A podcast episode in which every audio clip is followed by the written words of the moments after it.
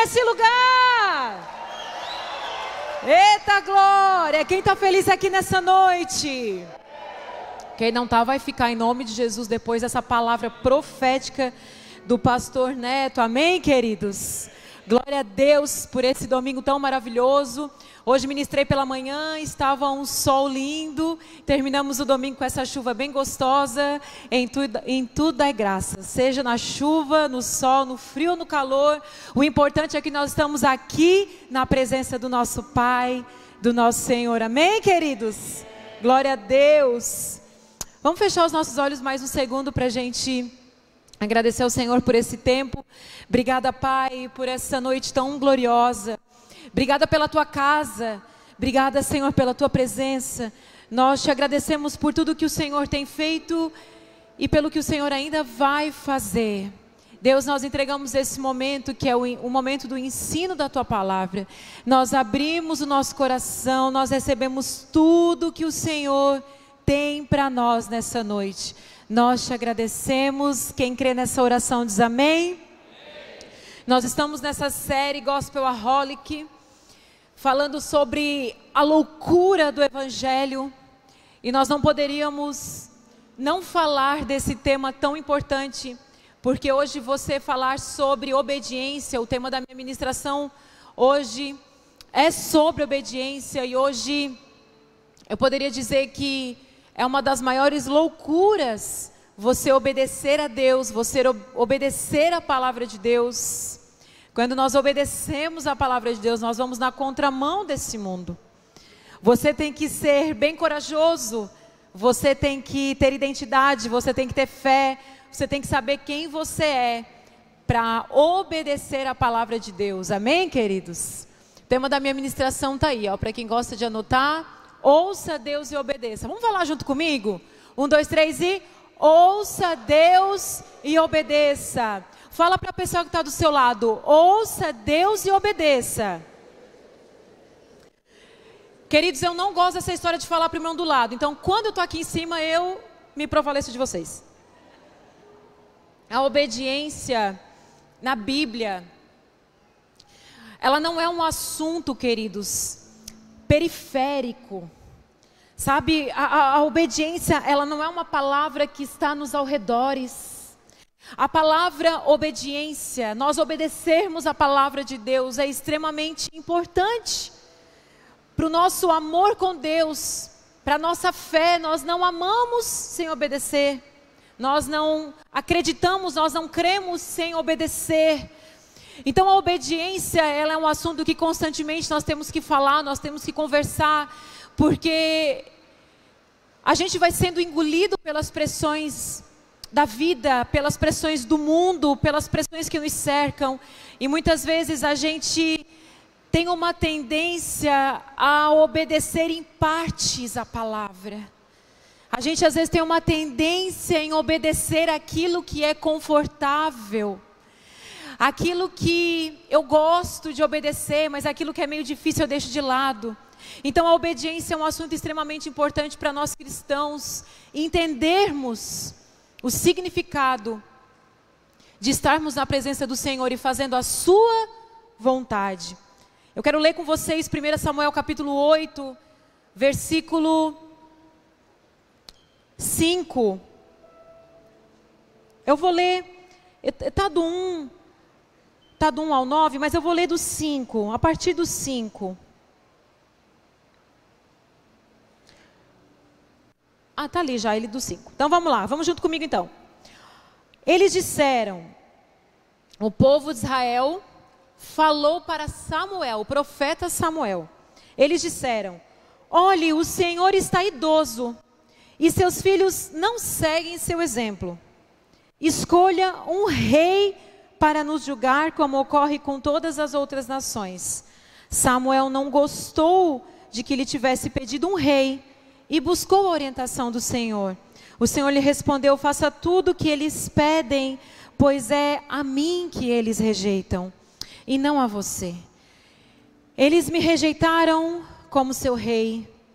Desde que o tirei do Egito até hoje, eles têm me abandonado e seguido outros deuses.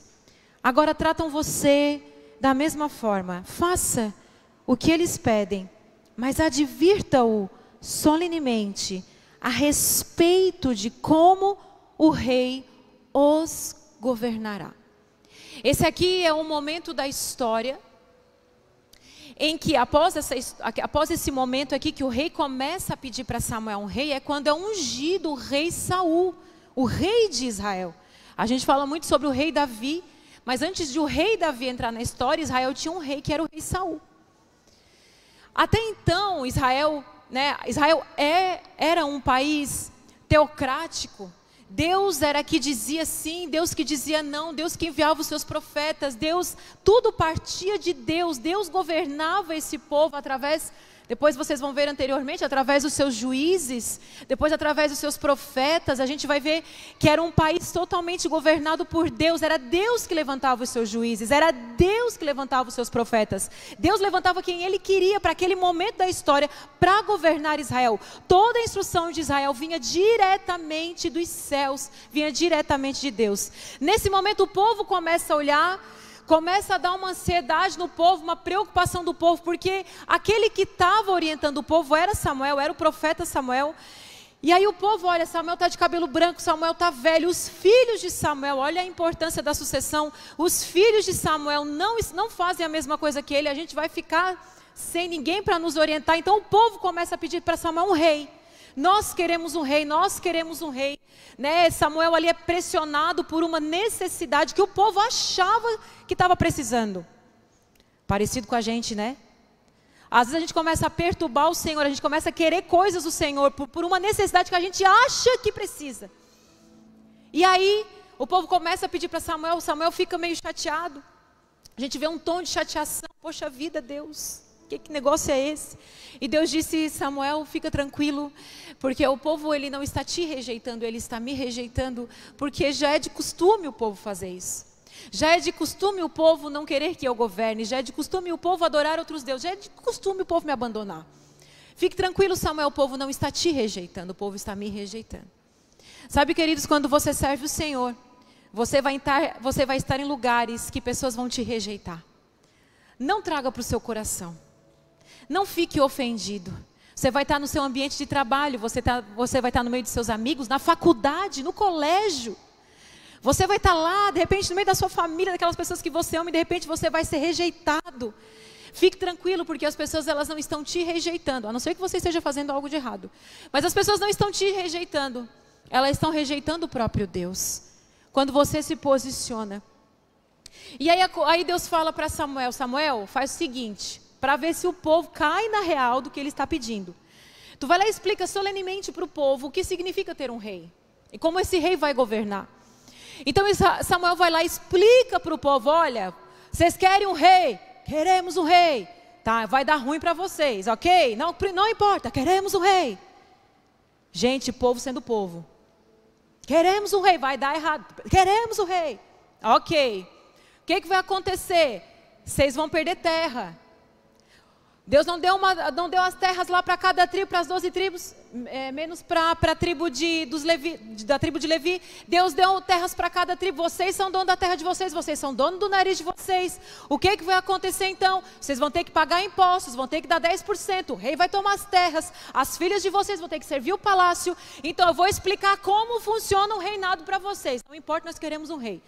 Nesse momento aqui da história, então, Samuel se levanta, Samuel unge, resumindo Aqui vai falar no capítulo 9, uh, ah, Samuel explica tudo isso, aí depois no capítulo 19, mesmo assim queremos um rei, disseram, queremos ser como todas as nações, nós queremos ser igual a todo mundo, a gente não gosta de ser diferente. Então tá, nosso rei nos julgará e nos conduzirá nas batalhas. 1 Samuel capítulo 9 diz que havia um homem de alta posição chamado Quis, da tribo de Benjamim, era o filho de Abiel, e aí seu filho Saul era o jovem mais atraente de todo Israel, era tão alto que os outros não chegavam, a, é, chegavam apenas em seus ombros. Aqui, o cara bonitão. Saul era um cara bonitão, talvez meio parecido aí com meu marido. Uh, um cara bonitão. Depois Davi também a Bíblia fala que Davi era bonito. Davi, os olhos de Davi eram muito bonitos. A Bíblia vai falar. Diz o pastor Lucinho que ele talvez era meio parecido com menudo assim. que era muito bonito. Mas esse cara bonitão aqui, atraente, alto, ele é levantado como rei de Israel e a gente vê o que, que acontece agora nos próximos capítulos entre Saul e Israel. Saul diferente de Davi, Davi ele é um rei levantado pelo próprio Deus. Saul, ele é um rei levantado a pedido do povo. Deus levanta esse homem porque o povo pediu. Aí o que que acontece, querido? Saul significa pedido por Deus. Esse é o nome, o significado do nome de Saul.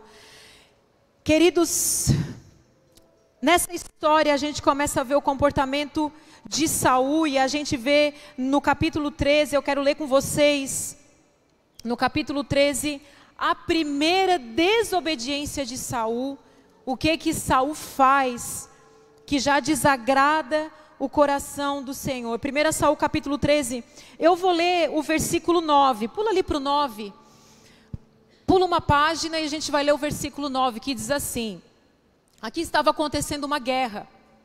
Aí o povo de Israel vence a guerra, os soldados começam a ficar com medo, os soldados começam a ir embora, Saul começa a ficar apavorado.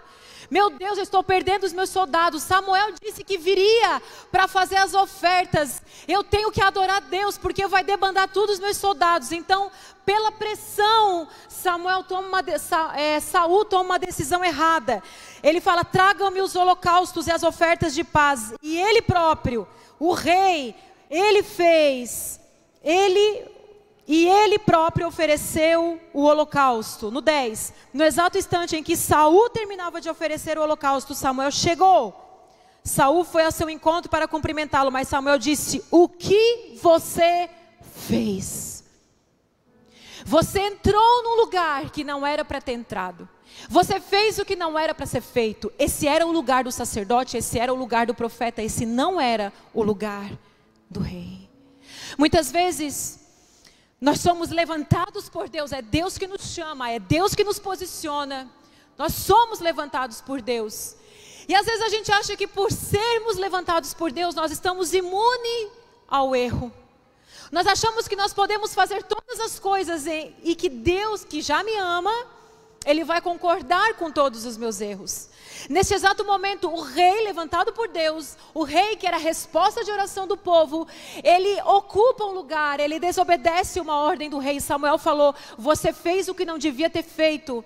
Depois, queridos, a gente vai ver outro rei, o rei Uzias, que é um homem também, o rei levantado por Deus, que vai oferecer também holocausto. Esse rei, ele fica leproso. A gente vê que essa desobediência de você ocupar um lugar que Deus não te colocou, queridos, traz morte, traz lepra. É a desobediência a Deus. Sabe, muitas vezes a gente brinca de, de, de desobedecer a Deus. No versículo 13, olha o que, que Samuel fala para Saul. Ele fala assim: Você agiu como um. Você agiu como um tolo, exclamou Samuel. Não guardou o mandamento que o Senhor seu Deus lhe deu. Se tivesse obedecido o Senhor, teria estabelecido para sempre seu reinado sobre Israel. Agora, porém, o seu reinado ele não permanecerá. Pois o Senhor escolheu um homem segundo o coração dele. É nesse momento da história, de uma desobediência, de ele não ter entendido o que significava holocausto, o que significava oferta, o que significava uma obediência ao que Deus havia falado. Ele não estava desobedecendo Samuel, o rei não estava desobedecendo o profeta, Samuel, Saul estava desobedecendo o próprio Deus, uma ordem estabelecida, um mandamento estabelecido pelo próprio Deus. Só os sacerdotes faziam ofertas. Só os sacerdotes. Não deixa subir para sua cabeça a ponto de achar que você deve mandar, comandar, opinar em coisas que Deus não te chamou, queridos. Às vezes a gente acha algumas coisas em que Deus não nos perguntou. Sabe, esse rei, o rei da nação de Israel, ocupou um lugar, entrou num lugar em que Deus não havia liberado para ele. Não guardar o mandamento do Senhor é uma tolice. Não guardar um mandamento do Senhor, quebrar um mandamento do Senhor é uma tolice. O tolo é o indivíduo que não tem inteligência. O tolo é o indivíduo que não tem juízo. Aquelas pessoas que não têm inteligência, que não têm juízo, são como são como tolos sobre essa terra. A gente vai ver provérbios inteiro, Salomão discorrendo o tempo inteiro sobre os nécios, sobre os tolos. Não sejam tolos, seja sábio, seja inteligente. Não seja um desordenado. Antes de você tomar decisões, pense nas consequências. Observe, pondere, tenha bom senso, prudência, critério. Sabe, muitas vezes está nos faltando isso para a gente tomar uma decisão. Às vezes a gente abandona tudo, a gente deixa tudo, a gente larga tudo, queridos, porque a gente não teve um bom senso, a gente não parou para refletir, a gente tomou uma decisão antecipada. Saul, ele entrou para fazer um holocausto porque ele foi pressionado. A pressão fez ele tomar uma decisão errada. Quantas vezes nós tomamos uma decisão errada porque estamos feridos, porque ficamos machucados e queremos abandonar. Nós não sabemos nem ficar feridos. Uma vez eu fui numa conferência, eu já recebi muitas palavras do Senhor, muitas palavras em vários lugares. E geralmente as palavras são muito semelhantes, mas eu estava numa conferência em que o pastor me chamou à frente e aquela conferência, o pastor, ao invés de me dar uma palavra de encorajamento, ele me deu uma palavra de correção. Sabe, ele falou algo para mim que doeu profundamente. De todas as palavras que eu já recebi na vida, aquela foi a que eu mais lembro com clareza, porque foi a palavra que me feriu. Ele estava tocando numa ferida minha. Ele estava tocando em algo que eu negava que eu precisasse de mudança. Muitas vezes uma palavra que está sendo que sai aqui do, do, do, do púlpito, queridos, ela vai te ferir. Não é porque o pastor quer te ferir. Pare para refletir se não era a palavra que você precisava ouvir. Se você saiu ferido, nós não temos que sair toda a vida como gazela e saltitantes do culto. Às vezes nós temos que sair sim de cabeça baixa, chorando e dizendo: essa doeu. Porque talvez essa que doeu seja a que mais vai causar transformação na sua vida.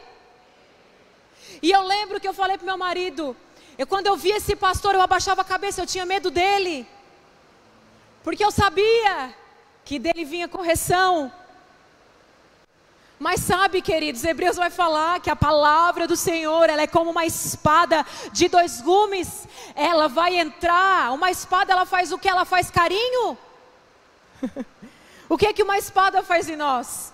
Ela corta ela separa juntas e medulas, ela vai penetrar, vai doer, a gente vai dizer, ai Senhor, a ferida vai ser aberta, mas aquele que fere é aquele que cura. Saul toma uma decisão por se sentir pressionado. E a gente vem para a segunda desobediência de Saul, que é no capítulo 15. Eu gosto muito dessa história. Não da desobediência, mas eu gosto muito desse exemplo. Que Bota lá, 1 Samuel capítulo 15, versículo 3 diz que certo dia Samuel disse a Saul.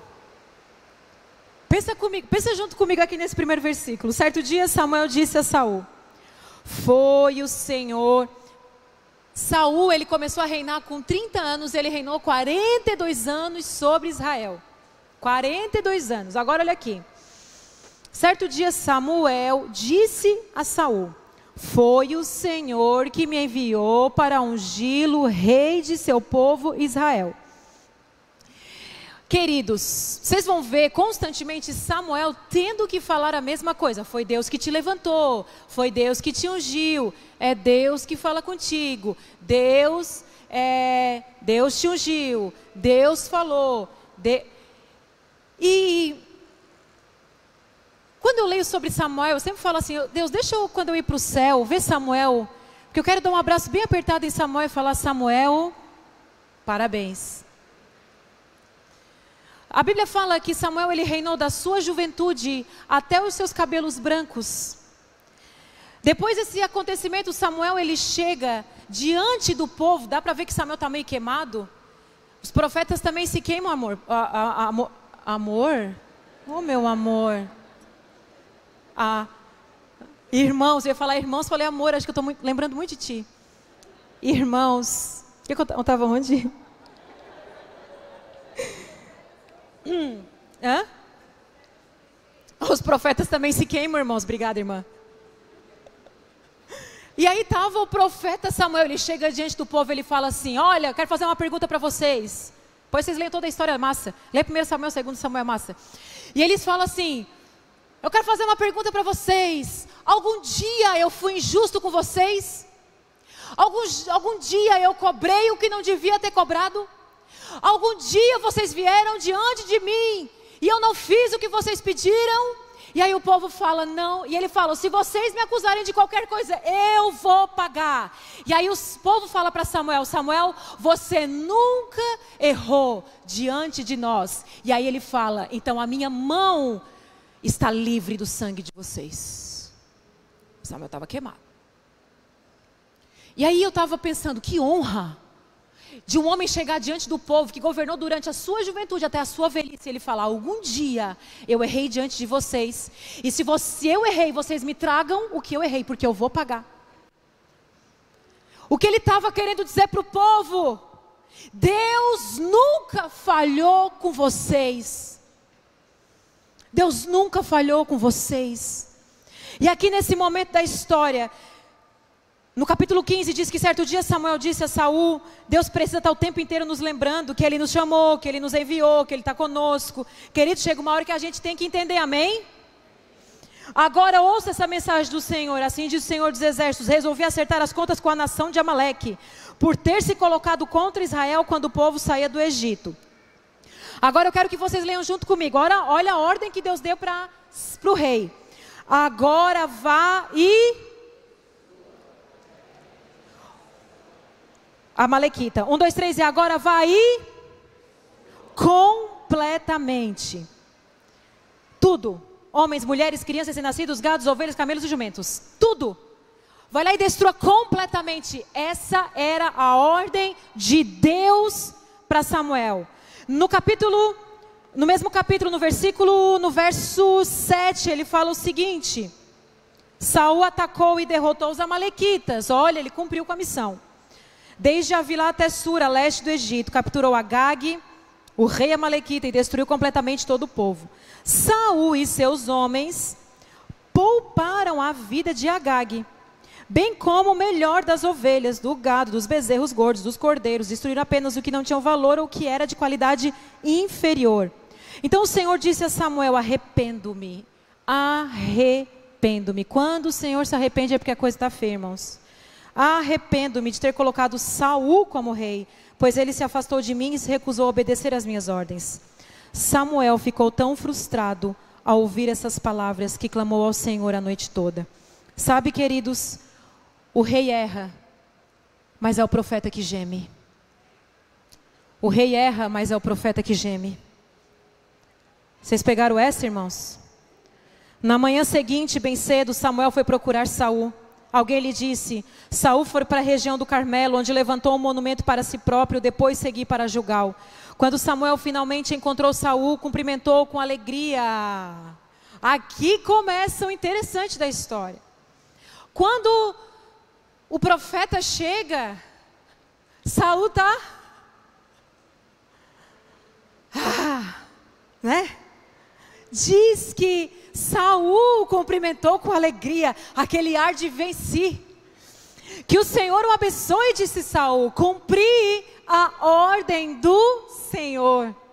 E aí Samuel perguntou: Ué? O que é esse balido de ovelha esse mugido de bois que estou ouvindo? Ué, queridos, que barulho é esse da ovelha? Que, que ovelha é essa? Que boi é esse que eu estou ouvindo, a gente acha que a gente engana o Senhor, irmãos. A gente acha que Deus é bobo, que o profeta, que os profetas do Senhor são bobo, irmão. E aí, aí Saul respondeu: É verdade. Os soldados pouparam o melhor das ovelhas e dos bois que pertenciam aos amalequitas. Olha como ele era gospel aqui, como a gente é gospel quando a gente quer. Mas eles vão sacrificá-los ao Senhor seu Deus, quanto ao resto destruímos tudo. Então Samuel disse a Saul: Basta! Ouça o que o Senhor me disse na noite passada. O que foi? perguntou Saul. Samuel respondeu: Embora em seus próprios olhos você se considere insignificante, não se tornou líder das tribos de Israel?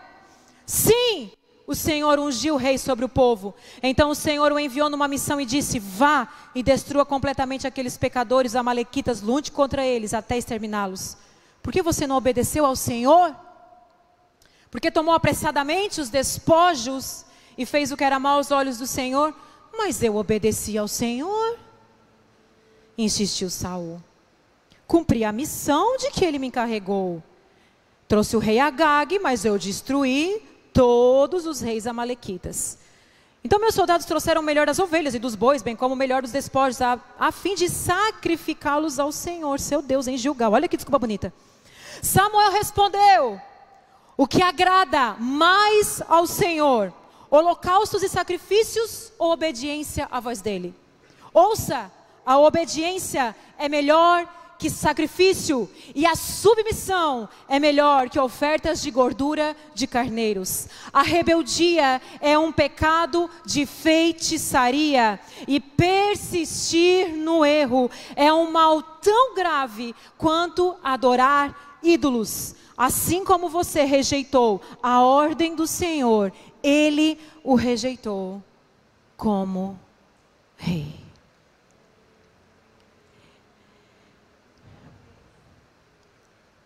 Resumindo a história, em uma, uma outra guerra, Saul perde os três filhos. E num ato de desespero, ele pede para o seu soldado matar ele. O soldado não tem coragem, então o soldado ele pega a sua própria espada e se lança sobre a sua própria espada. O soldado vê isso também se mata e aqui acaba o reinado nesse assim é o final, assim acaba o reinado de, de Saul. Saul o cumprimentou com alegria, que o Senhor o abençoe, disse Saul. Eu cumpri a ordem, no verso 13, eu cumpri a ordem do Senhor. Saul venceu a guerra, sim ou não? Saul cumpriu a missão, sim ou não? Sim, ele venceu a guerra. Saul cumpriu com a ordem do Senhor, sim ou não? Não. Ele cumpriu a missão. Ele foi para a guerra. Ele venceu o que tinha que vencer. Mas ele não obedeceu por completo. Deus falou: destrua por completo. E ele destruiu pela metade. Mesmo que ele tenha vencido, ele não obedeceu o completo. Ele não obedeceu o que Deus havia falado. Meia obediência é uma de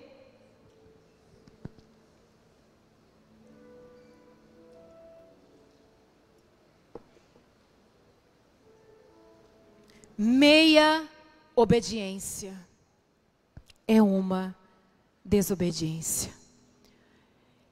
Eu oro sobre essa igreja e sobre cada pessoa que está aqui, sentada nesse lugar.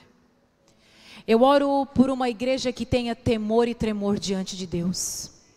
Eu oro por uma igreja fundamentada na sã doutrina.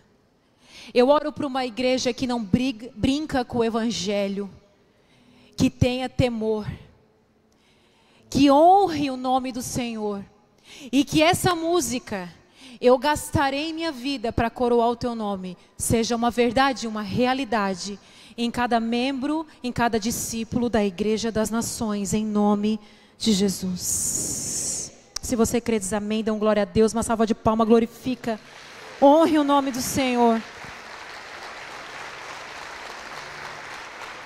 No verso, 20, no, no verso 14, ele vai falar: Samuel perguntou. Então, o que é esse balido? Se você cumpriu o mandamento, que barulho de ovelha, que barulho de boi é esse que eu estou ouvindo?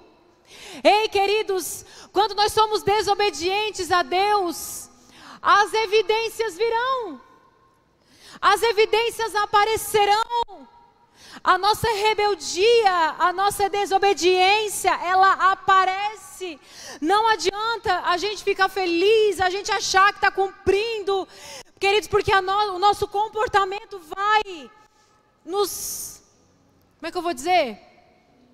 Não é acusar, como é que é? Vai nos condenar.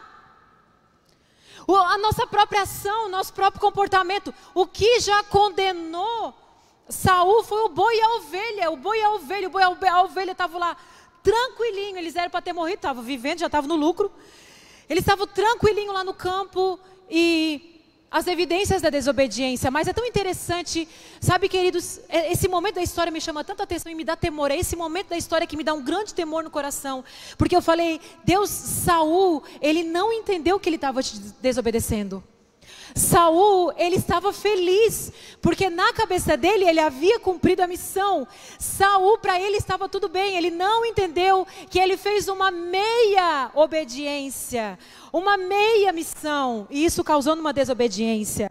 Não tente enganar e nem se enganar. Os sinais da desobediência, eles aparecem. Pare de se enganar. Pare de tentar enganar os outros. Você pode morrer tentando enganar os outros. Mas não adianta, queridos. É melhor a gente correr para o arrependimento do que a gente ficar se enganando ou a gente ficar tentando enganar os outros. Não tente encobrir a sua rebeldia com boas ações. Porque Deus não espera de nós sacrifício. Deus espera obediência. Não tente encobrir os seus erros com boas ações. Se um dia você for corrigido na sua desobediência, fale, eu errei. Mas não tente falar assim, não, não, não, eu errei. Mas, olha as coisas boas que eu fiz. Deus não espera de nós sacrifício, o que Deus espera de nós, igreja, é obediência. Amém?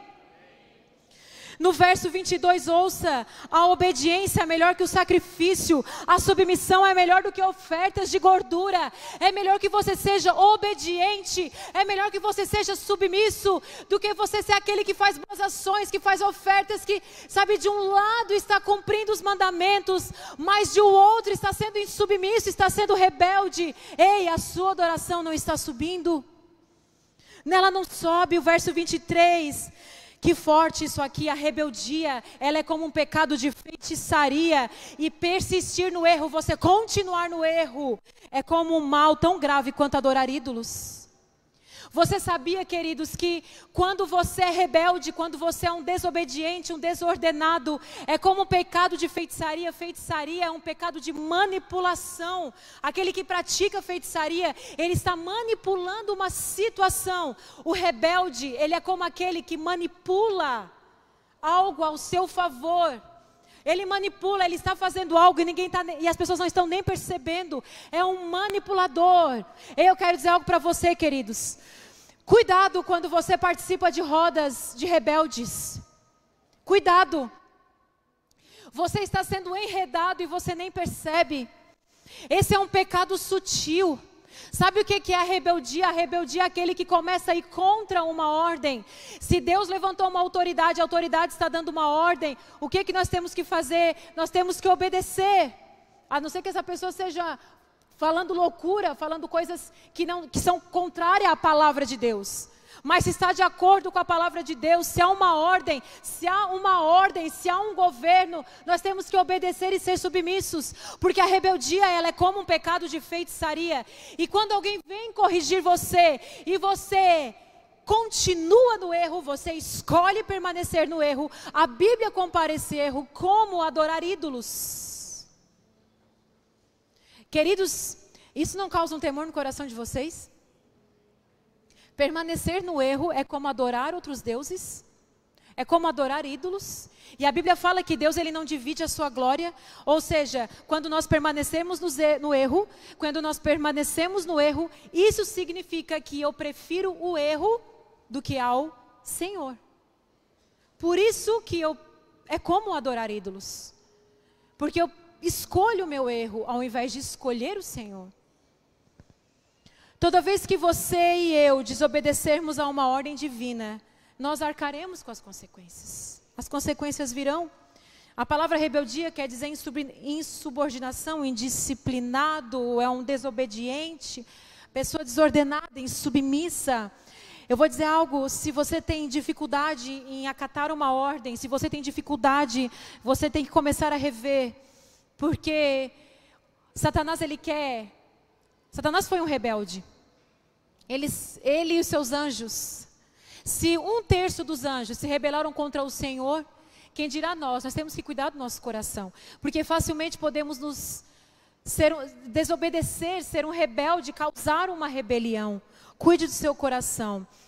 Vou falar três tópicos aqui sobre a desobediência. Como que a gente reconhece então o rebelde? Como a gente ter né? Como que a gente reconhece o rebelde? Tito, cap, Tito capítulo 1, versículo 16, ele fala o seguinte: Eles confessam que conhecem a Deus, falam que conhecem a Deus.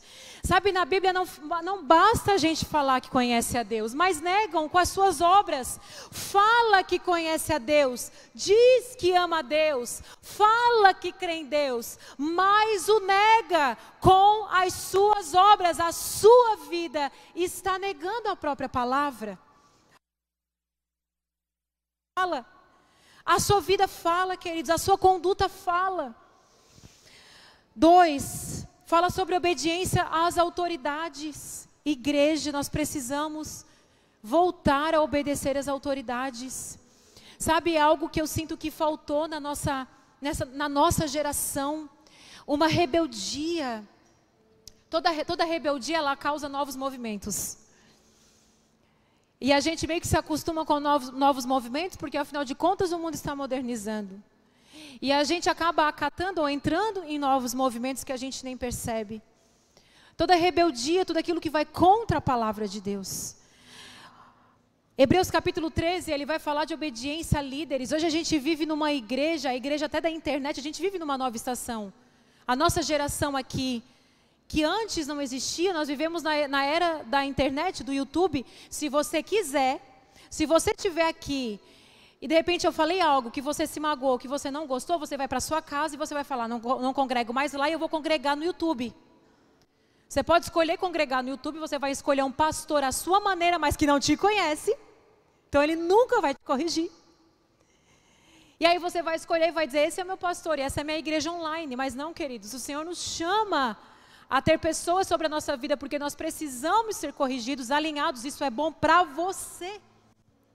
É bom que o seu coração seja tratado, que o seu, seu caráter seja polido. Obedeçam a seus líderes e façam o que disserem. O trabalho deles é cuidar da sua alma. E disso prestarão contas. Igreja, quem vai prestar conta nos céus diante de vocês não é vocês, é nós.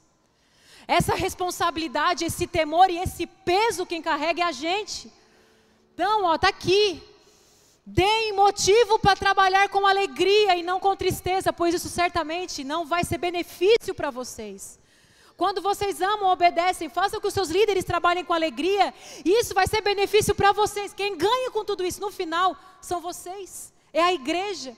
Quando você está participando de um GC e você está ajudando o seu líder, você está com ele, você está animando ele, você está ali junto com ele, isso vai ser benefício para vocês, porque vocês querem um líder feliz, motivado, ou vocês querem ver um, um líder sofrendo, adoecido? O que, que vocês querem? Então eu não entendo quando alguém, sabe, vai contra o líder, fala mal, Sabe, destila veneno, não tem, não tem, olha, não faz sentido. Não faz, porque isso vai ser no final, no final da conta, quem vai sair perdendo é você. Então hoje o Senhor te chama a uma consciência, a ter um coração obediente, a ter um coração simples. A ter um coração simples. Romanos 13 vai falar outra coisa que a gente se contorce, que é a obediência às autoridades, a gente gostando ou não a autoridade, elas são levantadas por Deus. Pois nenhuma autoridade existe sem a permissão de Deus. Queridos, no final das contas, não é a gente não manda em nada, porque vem dele, a ordem é dele. E as lideranças e as autoridades que ele levanta, Deus nos manda obedecer. Sabe quando você está numa sala de aula que ali está um professor, aquele professor é uma autoridade naquela sala de aula. O que, que a gente tem visto aí, vídeos e vídeos no YouTube? Gente dando, dando na cara do professor. Tem alguém professor aqui? Tem algum professor? Que Deus te abençoe, que Deus te guarde. Nós precisamos de professores nas escolas, precisamos de professores nas universidades. Que o Senhor te use com poder e autoridade naquele lugar, porque você é uma autoridade usada por Deus naquele lugar, em nome de Jesus. Hoje a gente vê uma geração que desrespeita o professor, e se o professor falar com a mãe, a mãe vai processar o professor. Porque não existe mais respeito à autoridade. É um policial, o policial te parou. Aí você, um dia eu estava trabalhando, meu pai tinha uma loja aqui na avenida, na esquina, nós estávamos, nós estávamos trabalhando e teve uma batida na esquina. Uma moto bateu num carro e veio o policial e era, tadinha, era uma moto como se fosse uma BMW, assim, era um carrão. E desce um cara. E o policial foi tomando a nota, ele falava assim, ó: "Tu sabe de quem eu sou filho?" Eu dizia: "Meu Deus do céu." Pro policial: "Tu sabe de quem eu sou filho?" Sabe, queridos, essa arrogância, essa prepotência, o Senhor tem que nos ensinar a ter um coração submisso e obediente. É isso que Ele espera da igreja. O Senhor não espera prepotência e arrogância de nós. Deus espera que nós sejamos não só os crentes dentro da igreja, mas civis obedientes. Nós não mudamos, queridos, nós não somos crentes só dentro da igreja. Essa é a maior religiosidade. Esse é o maior erro que ensinaram para nós durante anos. É achar que a gente é crente dentro da igreja. Você é crente quando você é mulher, quando você é esposa, quando você é marido, quando você é pai, quando você está no seu trabalho. Em todos os lugares. Você não é crente dentro da igreja. Você é um cristão em todos os lugares. Amém? O 3, para encerrar as bênçãos da obediência. João 9, capítulo 31 fala o seguinte: Ora, nós sabemos que Deus não ouve a pecadores. Pastora, nós não somos todos pecadores, nós somos pecadores, mas aqui pecadores que não se arrependeram. Porque quando nós nos convertemos, quando nós recebemos Jesus como único Senhor e Salvador na nossa vida, nós somos justificados, nós somos santos como Ele é santo. Apesar de praticarmos o pecado, o sangue do Cordeiro nos cobre. Diante de Deus nós somos justos. Não pelo nosso mérito, mas por causa do sangue do Cordeiro. Mas nós sabemos que Deus não ouve a pecadores. Mas, se alguém é temente a Deus e faz a sua vontade, fala assim: temente a Deus e segundo, faz a sua vontade. Agora com vontade para você, você gravar no seu coração. Mas se você é temente a Deus e faz a sua vontade. A Bíblia fala que Ele nos ouve. A Bíblia fala que quando nós tememos a Deus e quando nós fazemos a Sua vontade, quando nós obedecemos os Seus mandamentos, quando nós temos um coração obediente, um coração na presença do Senhor, os Seus ouvidos estão para nós. Os seus ouvidos estão voltados para nós. A maior bênção que nós podemos ter nessa terra não é o que o Senhor pode nos dar, queridos, mas é os seus ouvidos estarem atentos a nós. Você sabe quando você pode pedir ao Senhor que nessa noite o Senhor nos ensine o poder da obediência. Eu sei que essa palavra ela é, sabe, um pouco mais dura, povo diz que eu amo dar, fala, pregar assim, mas eu gosto, eu gosto de trazer essa consciência para a igreja. Eu acho que Deus deu meu marido porque a gente é um equilíbrio perfeito.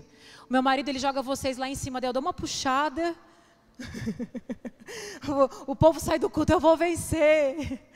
Aí ele dá uma encorajada. Eu saio daqui, queridos, o culto do domingo, quando meu marido prega, eu falo, eu vou vencer tudo, eu vou vencer. Deus vai me dar, eu sou uma vencedora. Uau!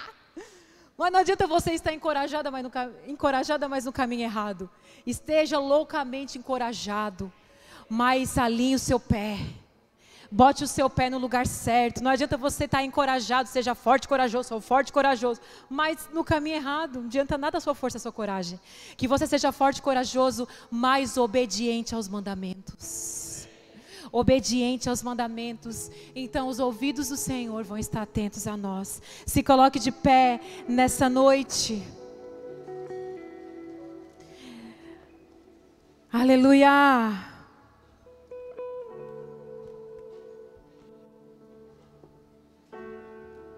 O Senhor está aqui, amém, queridos? O Senhor está aqui, Ele quer falar conosco. A palavra dele é perfeita, o modo como ele faz é perfeito. Deus não, Deus não erra. Deus não erra. Ele nos ensina como. Ele nos ensina a ter esse coração obediente, temente. Ei, ouça a voz de Deus e obedeça, não tenha medo de obedecer. Se ele mandou, ele vai, ele vai à sua frente. Ele vai à sua frente, queridos. Se Ele falou que você vai vencer a guerra, você vai vencer. Se Ele falou que vai dar certo, é porque vai dar certo. Ei, ouça a voz do Senhor, obedeça aos seus mandamentos. Não tenha medo. Quantas vezes o profeta vai ter que falar: Eu te chamei, eu te ungi, eu te levantei. Quantas vezes será necessário? Será que já não era para termos entendido muitas coisas? Ei, levante a sua mão e comece a adorar o Senhor. Comece a adorar o Senhor, comece a adorar o Senhor, comece a adorar o Senhor. Ele está aqui. Os meus olhos viram Ei, a salvação. comece a adorar o Senhor, comece a adorar o Senhor. Luz para o mundo, esperança da terra. Fale, eu não Eu sou. não sou mais meu. Eu não sou. Eu não sou mais meu.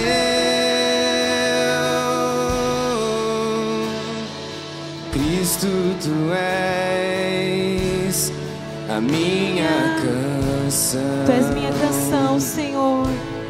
Cante todo o coração. Trigo esmagado, Cante todo o seu coração. vinho Fale. novo e pão. Diga, eu não Fale. sou. Eu não sou mais meu. Eu não sou. Eu não sou mais meu. És a fome que me faz cantar. És a sede que me faz beber. És o nome que escuto ao deitar. E o olhar que vejo ao amanhecer.